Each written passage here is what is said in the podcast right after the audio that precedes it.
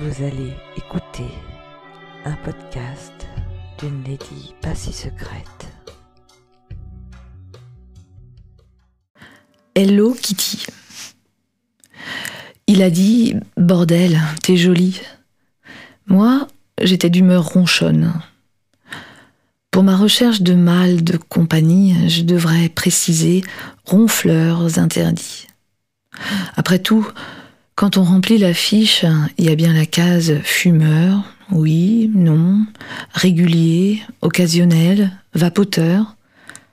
Moi j'aime bien les hommes qui fument, boivent, bouffent, on se lâche totalement. Mais les souffleries et les apnéistes du sommeil, non merci. Après, vous me direz, c'est souvent justement la conséquence de ce lâchage total. Le compliment m'a déstabilisé. Je bougeais nerveusement sans chercher à épargner sa grasse matinée, me préparant bruyamment un café, comme pour me venger de mon sommeil gâché. Ouais, certes, il avait plutôt bien assuré, et puis bim, il avait sombré direct, déclenchant ce répétitif grognement, parfois si tonitruant que son souffle s'arrêtait alors net, m'interdisant de parvenir à m'en déconcentrer. Si encore il s'était contenté de ronronner. Évidemment, aucun bouchon d'oreille à l'horizon. Et quand bien même là, j'avais vraiment affaire à un champion du décibel. Dans mon repère secret, il traîne des nippes du passé.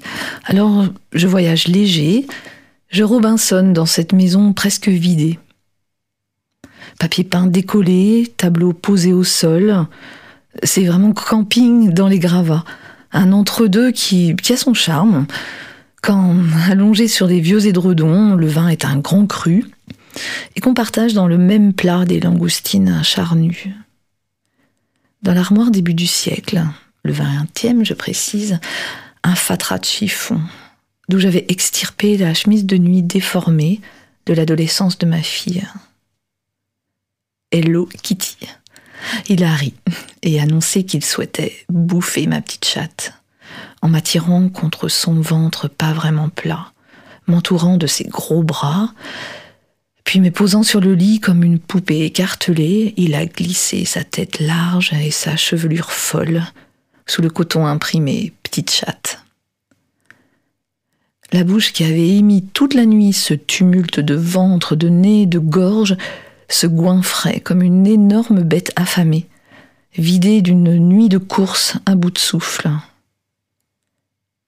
Mes yeux renversés, je pressais sa tête à travers le tissu, l'obligeant à s'étouffer dans un baiser ventousé à mes autres lèvres, à prolonger son apnée, à s'asphyxier sous les innocentes minettes, et je ronronnais dans ma tenue d'ingénu.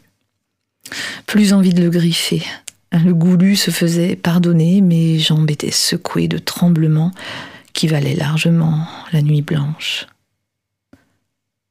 Et si tu restais quelques jours Je passerai à la pharmacie, je ferai le plein de camomille, de gélules et de bouchons d'oreilles, et puis je passerai chez les cavistes. Ce rêve bleu.